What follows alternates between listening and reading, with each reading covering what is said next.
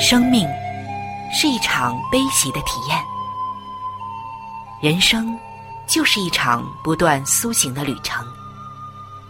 心灵的方向错了，就无法感受生命的喜悦。今天在这里，上帝与你有约。认识上帝是一场盛大的遇见，它能使你。沉淀心灵的浮躁，过滤往日的忧伤，带你触摸心灵与生命的神圣所在。上帝说：“你的心需要休息。”各位亲爱的听众朋友，这里是希望福音电台为您带来的福音节目《触动的心灵》，我是主持人春雨。让我们在这里远离心灵的疲惫，回归上帝的抚慰，触动心灵的每一丝感动，都让它留住。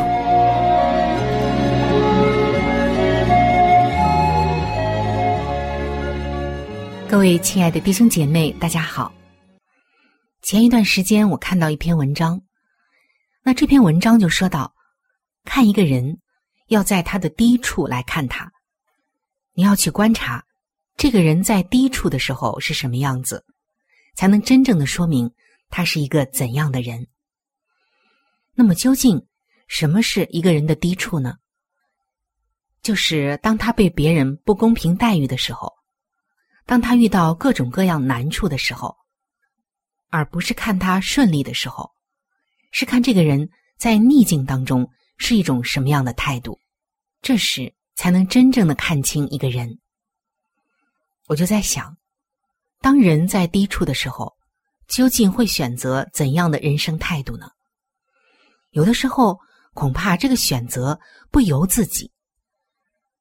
但无论由不由自己，最终这个选择权还是在乎自己。你每一天，或者是你在这个事情上对他的态度。还是显而易见的，而你会发现，两种人生态度任选一个，你选择的态度就会决定了是天堂还是地狱。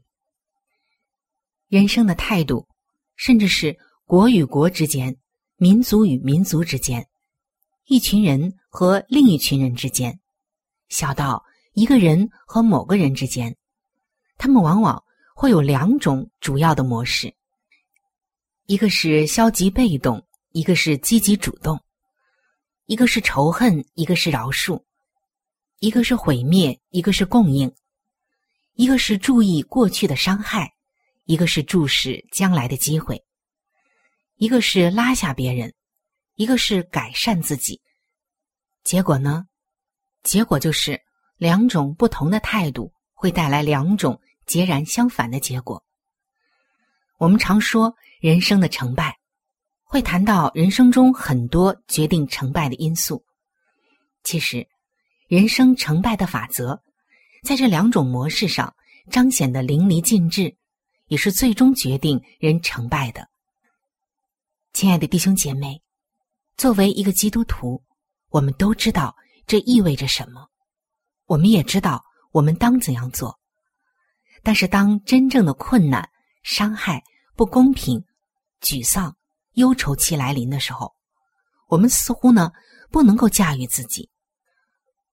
我们可以来想一想：当你遇上有人仇恨你的时候，你有两个选择，恨他或者是爱他；当你遇上有人咒诅你的时候，你有两个选择，咒诅他或祝福他；当你遇上有人恶待你的时候，你也有两个选择。恶待他或者恩待他。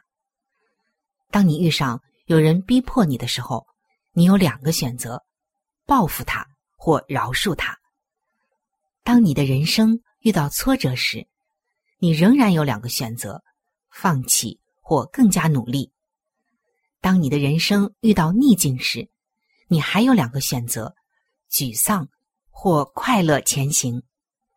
当你的人生碰到失败的时候，你仍有两个选择：找寻借口开脱自己，或者是勇于负责、学习功课。这两种态度，一个是消极被动，一个是积极主动，但却是我们人生成败的分水岭。接下来，我们特别的要来关注在圣经中这一方面给我们的教训。不过，在关注之前，我们先来看一看一般人的行为反应模式。大体上呢，会采取“你对我好，我就对你好；你对我坏。”我就对你坏的原则，所以自古以来呢，就有滴水之恩当涌泉相报，有恩不报非君子，有仇不报枉做人。然而圣经却教导我们说，你们要效法天父，他叫日头照好人也照歹人，降雨给义人也给不义的人。这些经文记载在马太福音的五章十五节，这是耶稣对我们说的一段话。那一般人认为，你陷害我，我就报复你，可以说是扳回一局的自然反应。然而主耶稣却告诉我们说，要爱你们的仇敌，为那逼迫你们的祷告。一般人面对仇敌，总是会采取你算计逼迫我。我也会叫你的日子也难过的这种报复心理。然而，在圣经罗马书的十二章十四节，保罗却劝勉我们说：“逼迫你们的，要给他们祝福，只要祝福，不可咒诅。”那一般人的天然反应是：你恶待我，我也恶待你。然而，罗马书十二章的二十一节，保罗接着教导我们说。你不可为恶所胜，反要以善胜恶。历史和经验告诉我们，采取积极主动态度的人，比较可能创造幸福快乐的人生。那在生活中，夫妻之间也有两种相处的模式。那我们知道，夫妻之间由于接触非常的近距离，天天的在一起生活。常常呀就会有摩擦，那如何反应呢？也有两种主要的模式，而这两种模式也决定了婚姻的成败。抱怨的配偶往往把注意力集中在你如何亏欠我的需要上，箭头指向对方。另一种模式呢，就是把注意力集中在我如何满足你的需要上，尽自己的一份力量。来美化婚姻。一种呢是报复的心态，都是你害的；另一种呢是感恩的心态，谢谢你为我做的牺牲。一种是使用冷漠、情绪爆炸做武器，另一种是善用沟通、了解、体恤的方式。一种是企图改变对方来符合我的理想，另一种。是努力改变自己，来符合对方的理想，希望自己的努力能赢取对方的良性反应。不过，在这里要特别说明的一点就是，并不是夫妻所有的摩擦和问题，我们都套在这两个模式里。对于一些极端的、特殊的伤害和问题，我们要个别处理的。善意和饶恕，并不是能解决所有问题的。对于一些特殊的、极端的情况，那我们一定还会有一些个别的处理方式。那我们接着来看刚才的话题。第一种的反应模式是消极被动式的反应，情绪化的反应，结果呢就会引发对方更多的心理防卫，产生对抗，僵化了关系，进入到恶性循环。第二种的反应模式。是积极主动式的反应，也是建设性、原则性的反应，将引发更多创意性的答案，产生合作，就美化了关系，进入到了善性循环里。所谓积极主动呢，就是行事为人遵照心中所持定的原则，用圣经的法则尽自己的一份力量，去创造所向往的美好结果。而消极被动是遭遇困难的时候，做出情绪化的反应，奢望别人来解决难题。那我们来看这两个，绝对啊是有好处和坏处的。积极主动的好处就是，主动权掌控操握在我这里，相信一份耕耘总有一份收获。而消极被动的坏处就是，被环境所控制。沦落为牺牲品，无力改善环境。当我们打开圣经，我们来看圣经，就会发现，耶稣基督一生所示范给我们的，就是主动积极的美好质量。他心中持定了爱与建设的法则，去感化环境、世人，往更美的方向移动。比如，撒玛利亚人不肯接待耶稣。使徒约翰的反应是，气到要学以利亚从天降火，烧灭撒玛利亚人。耶稣的反应呢？他心中持定的原则是爱怜世人，这个原则是绝对不会受环境所左右的。主耶稣平静的说：“人子来是要救人的性命，而不是灭人的性命。”约翰。你知道你在说什么吗？我们到别的地方去传福音吧。还有，当主耶稣被钉在十字架，全身的体重挂在三根铁钉上，肺部被重力拉平，呼吸困难，鲜血流尽，非常的口渴，却听见群众嘲弄他说：“你是上帝的儿子。”你从十字架上下来啊，我们就相信你。但凡人在这困难的时刻，大部分会做出情绪化的反应，回嘴、咒骂都是常有的。但主耶稣心中持定了爱与饶恕的原则，他竟然开口祷告说：“父啊，赦免他们，因为他们所做的。”他们不晓得。还有，我们在四福音中也看到，有十个长大麻风的人蒙主治愈了，但只有一个人回来感谢耶稣。一般人的情绪化反应可能是：从此我不干了。但是主耶稣仍然坚持医治，他医治了很多很多的人。他心中所持的信仰原则。是不会随着逆境而变化的。从中，我们就看到，也学习到，也真实的感受到，这种主导权是操纵在我们的积极主动态度里的。这会拥有一种改变环境的奇异的动力。耶稣这样的一种态度，这样的一种能力，感化了两千多年来的亿万基督徒，爱戴他。相信他，跟随他。说到这里，我们就会提到刺激和反应，因为人在受刺激的时候是一定会有反应的，但是反应会不一样，因为人跟人的选择是会不一样的。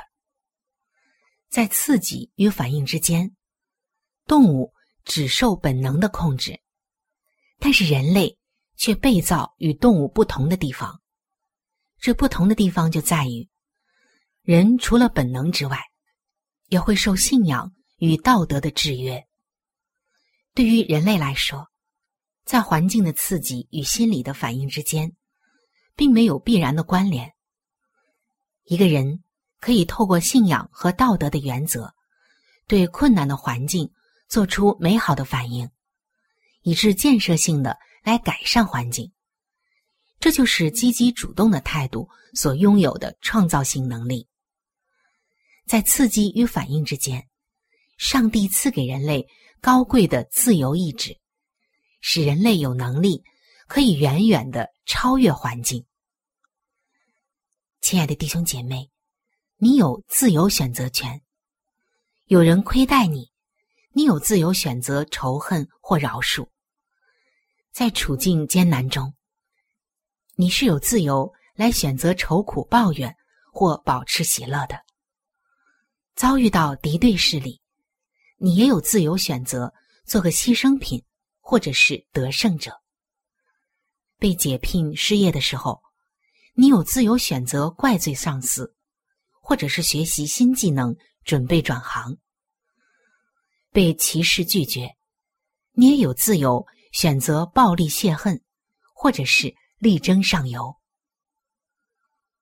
印度的甘地曾经说：“没有人能拿走我的自尊，如果我不让他们这样做。”他的意思就是，不管多少人侮辱我，多少人说了厉害的批评，都不能伤害到我的人格尊严。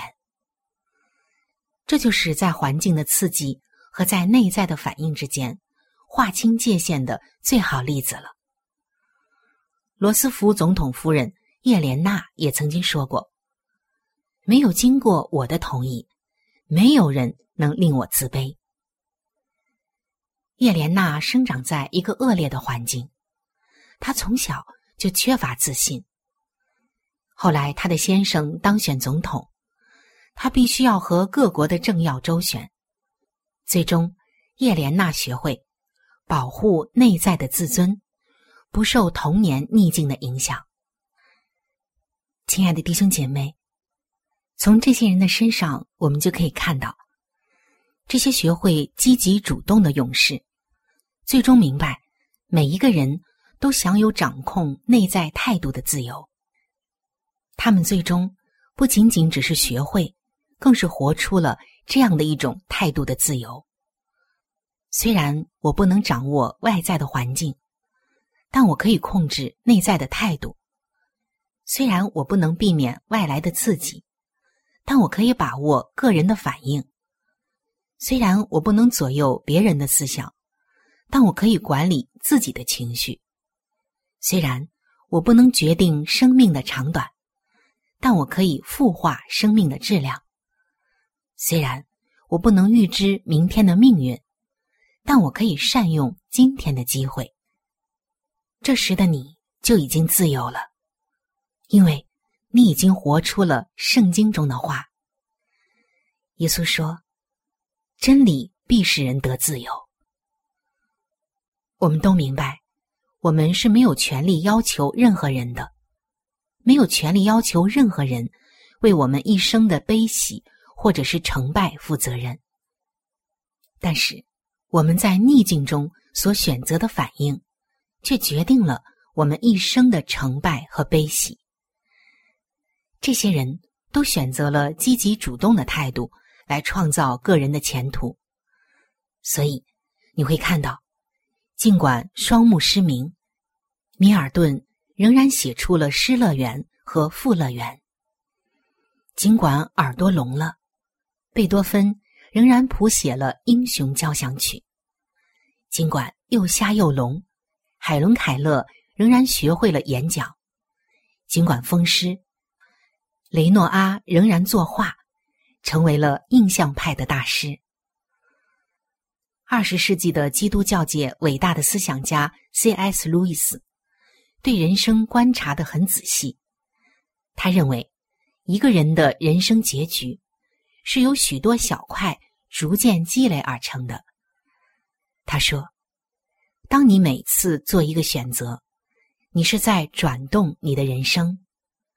经过无数次的选择，你最终会成为天堂之子或地狱之子。”亲爱的弟兄姐妹，如果你选择信仰真神耶稣基督，而不是拒绝真神。选择负起自己的责任，而不是抱怨周围的环境；选择主动积极的态度，而不是消极被动的反应。那么，你大体上将享有丰盛、平安、喜乐、多结果子的人生了。让我们都来选择主动积极的态度，这样你将会一跃而起成为环境的创造者和改善者而不是沦为牺牲品。因为人有了上帝的儿子就有上帝的生命。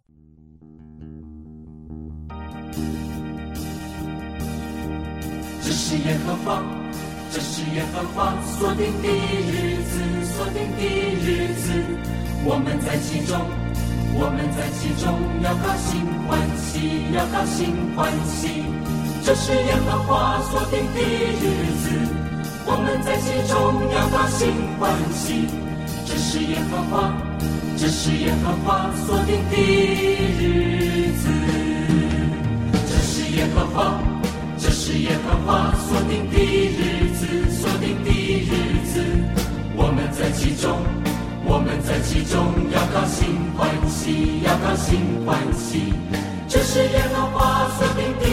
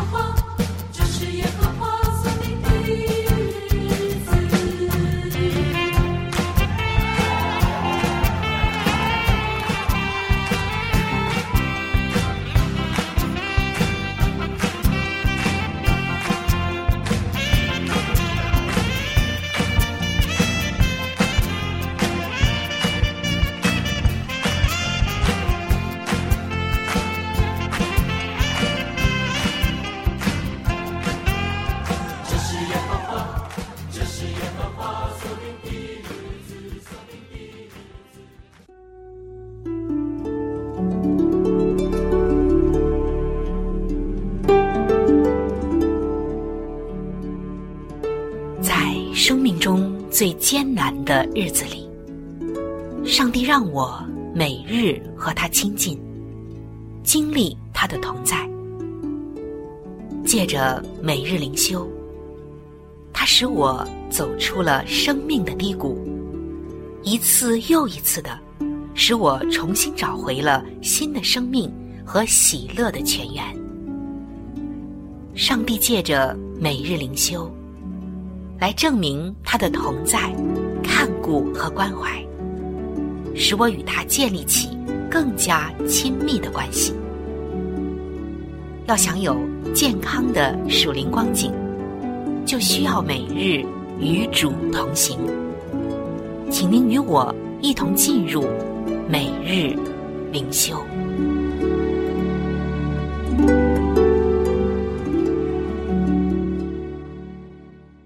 各位亲爱的弟兄姐妹，欢迎走进每日灵修。